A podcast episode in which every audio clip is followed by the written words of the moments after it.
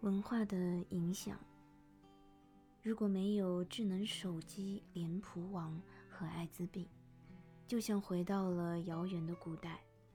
其实，只要看看一九六零年代，那时我们的祖辈正决定是否结婚。当时，美国人通常二十岁刚出头就已经结婚了，通常女性不到二十一岁，男性不到二十三岁。没有结婚的人们不会同居，因为大家都这样。未婚生育更是天方夜谭。一九六零年代，美国出生的儿童中，百分之九十五儿童的父母都已结婚。成家后，妻子很可能不再工作，大多数妈妈都不再工作。孩子上学前，妈妈也许整天待在家里抚养孩子。当时大多数妈妈都这样，而他们的孩子在成长过程中，每天晚上全家都能聚在一起，共享天伦之乐。现在的情况不大一样了，近几十年亲密关系的文化环境发生了重大变化。的确，即使祖父辈对今天文化景观的变化感到震惊，我们却习以为常。看看当今的美国社会，越来越少的人结婚成家。一九六零年代，几乎所有的人都结过婚，但如今更多的人选择不结婚。人口统计学家预测，目前只有百分之八十五的年轻人可能会结婚。算上分居、离异、丧偶和从未结婚的美国成人，只有约一半的人。目前处在婚姻状态，这可是前所未有的低谷。结婚的年龄越来越大，现在女性初婚的平均年龄超过二十六岁，男性超过二十八岁。这在美国历史上也是结婚最晚的年龄了。这可能比你祖父母的结婚年龄大了许多，许多美国人。到了三十五岁左右，仍未结婚。人们即使没有结婚，也常住在一起。在一九六零年，未婚同居非常罕见，现在却很普遍。你的大部分同学在婚前都曾有过同居行为。人们常常未结婚便养育子女，这在一九六零年代很少发生。当时，美国出生的婴儿只有百分之五是由未婚妈妈生育的。即使有未婚先育现象，但父母常在孩子出生前就完婚了。如今的情况就不一样了。二零零九年，在美国出生的婴儿中，百分之四十一是由未婚妈妈生育的，这也创了历史新高。未婚生育的比例在北欧和西欧甚至更高，近一半的婚姻以离婚告终，离婚率现在比我们祖父辈时高出两倍。近年来，具有大学学历的夫妻离婚率已经缓缓的下降，但对于教育程度较低的人，离婚率仍然很高，并未下降。二零零九年，美国离婚数量是结婚数量的一半，并非所有持续的婚姻都幸福，因此对美国新婚夫妻前景较准确的估计是，他们更有可能面临离婚，而不是白头偕老。许多儿童在十二岁之前都生活在单亲家庭里，由于高离婚率、同居和未婚生育。许多美国儿童看到各色成人加入和离开他们的家庭。大多数学龄前孩子的妈妈都外出工作。在一九六零年代，超过四分之三的美国妈妈们在孩子入学前整天在家带孩子，但现在这样做的母亲只有百分之四十。即使父母和孩子一起生活，父母也不可能全职在家整天照料小孩。这些巨大变化表明，某些普遍的观念，近年来发生了翻天覆地的变化。曾几何时，人们高中毕业后几年之内就会结婚，无论婚姻幸福还是痛苦，人们往往与原配厮守到老。怀孕的年轻人觉得必须结婚，未婚同居是伤风败俗的。现在的观念却截然不同了，婚姻只是一种选择，哪怕孩子就快要出生了。越来越多的人把婚期推迟，甚至干脆不结婚。即便是已婚人士，也不太可能把婚姻视为毕生神圣的承诺。总的来看，近些年来文化规范发生了很大的变化，鼓励人们迈入婚姻，白头偕老。文化规范的这些变化重要吗？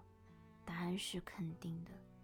文化标准是人们建立人际关系的基石，它影响着人们对人际关系的期望，限定了正常的人际关系模式。就拿最近普遍流行的同居现象来说，现在许多高中生认为情侣未婚同居是个好主意，因为他们能据此考察彼此是否真正的能和睦相处。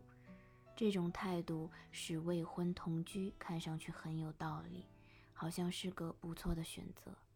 现在大多数年轻人在结婚之前的确就住在一起了。然而，如果人们并没有切实的结婚计划，未婚同居并不能确保随后的婚姻幸福美满。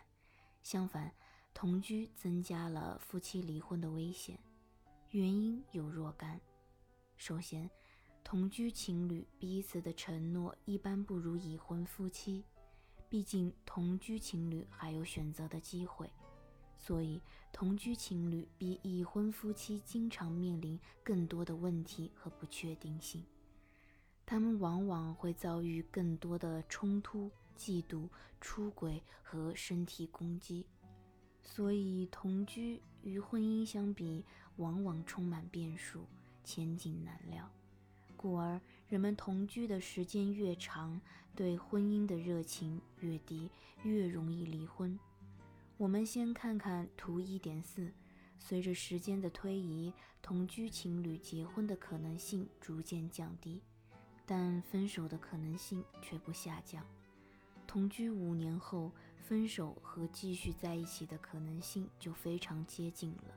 总的说来，草率同居原本用来测试伴侣能否和睦相处，却好像会损害人们对婚姻的积极态度和维持婚姻的决心。这种态度和决心是幸福婚姻的支柱。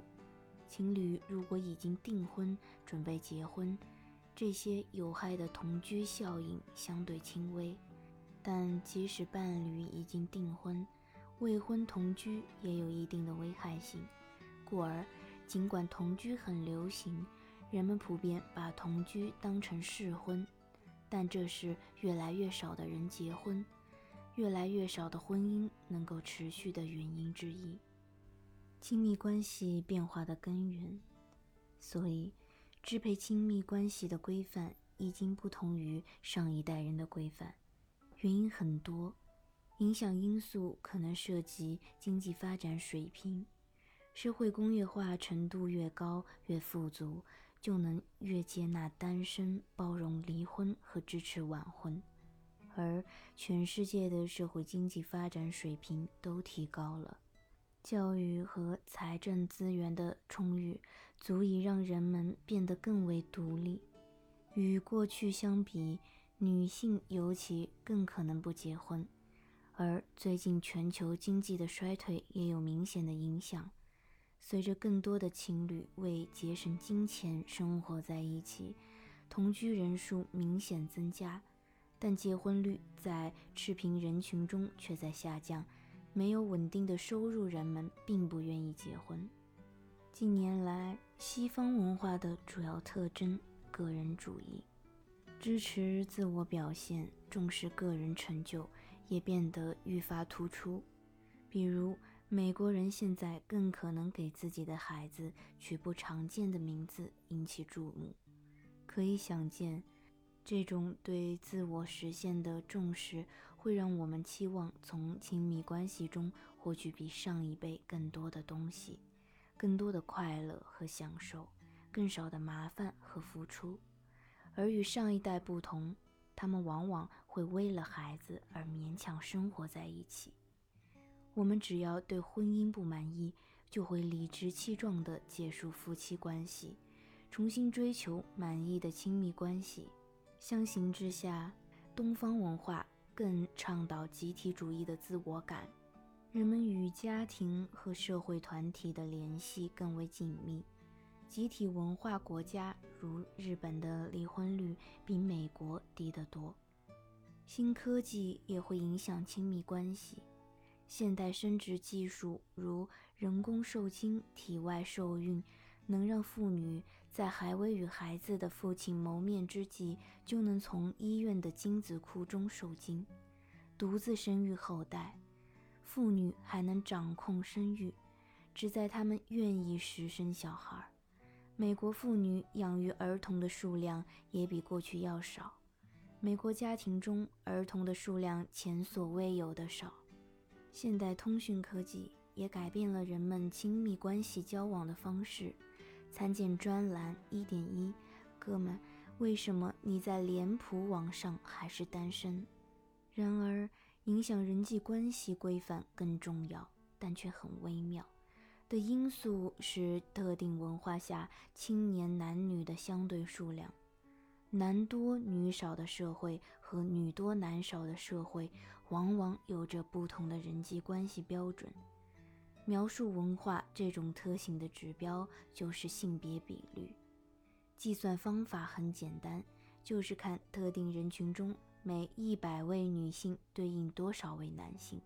如果性别比率高，则男多女少；如果性别比率低，则男少女多。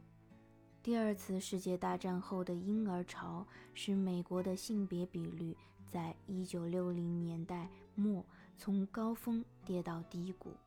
战后每年出生的婴儿逐年增加，这意味着当这些潮流中的婴儿进入成年期后，比青年女性稍大点的青年男性的数量变少，性别比率就下降。不过，当出生率逐渐下降，出生的婴儿数量减少，他们长大后，青年女性的数量比稍大点的青年男性的数量要少。所以，美国的性别比率在1990年代又攀高。自1990年代后，婴儿潮中的长大的父母有相对稳定的生育率，从而使适婚男女的数量持平。人们可能意识不到性别比率变化的重要性。高性别比率的社会，女性较少，倾向于支持老式传统的两性性别角色，即男主外女主内，妻子在家相夫教子，丈夫外出工作养家。这种文化形态在性生活上也相对保守。理想的新娘应该是处女，未婚先孕让人蒙羞，公开同居几乎绝迹。妇女更早结婚，离婚不受欢迎。相形之下，低性别比率的社会，男性较少，则倾向于颠覆传统，也更为宽容，鼓励妇女外出工作以自立。默许虽不提倡婚外性关系的存在。如果不慎怀孕，成为未婚妈妈也无可厚非。各个历史时期的具体情形可能有所不同，但这种基本模式却是贯穿整个历史的。古罗马时代性别比率低，以骄奢淫逸而闻名；维多利亚时期的英格兰性别比率高，以贞洁守礼而著称。美国喧嚣的二十世纪二十年代，性别比率低，是随心所欲、肆意寻欢的十年。那么，出现性解放和女权运动的二十世纪六十年代晚期，性别比率高还是低？答案是非常低。人际关系专家认为，这种文化波动并非偶然现象。在他们看来，社会规范的演变总是要满足那些掌握经济、政治和法律权力的强势人群利益。在上面提及到的文化中，强势人群是男性，因而当男女数量发生变化时，人际关系的规范总是向着有利于男性的方向变化。这种假设很大胆，毕竟近几十年来，美国妇女的地位提高了许多，对此谁都无法否认。现在仔细推敲一下这个假设。当性别比例居高时，妇女稀缺。假若某男性幸运地得到了某女的一个芳心，他当然想长相厮守。方法之二是反对离婚，这正是二十世纪六十年代的情形。反之，当性别比率偏低，妇女过剩，男人就不太想被一个女人拴住，这样妇女就得工作，推迟结婚。不满意的话，还可以更方便的离婚。所以，自1960年代以来，美国社会人际关系规范显著改变的原因，可部分归结于性别比率的剧烈变化。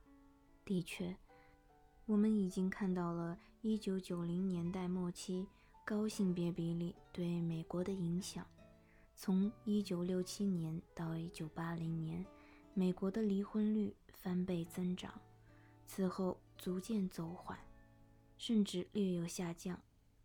政客们又开始关注家庭价值观，因为现在适婚男女的人数大致相等。文化的钟摆又摇摆于1980年代的放纵状态和60年代的禁锢状态之间。必须指出，性别比率影响过程。即人际关系规范的变化偏利于男性的假设只是一种猜想。然而，社会文化中的两性比例和人际关系规范的确存在粗糙却真实的关联，这也是文化影响人际关系的有力佐证。我们对人际关系的期望和接纳，在很大程度上取决于我们所处的时代和地区的标准。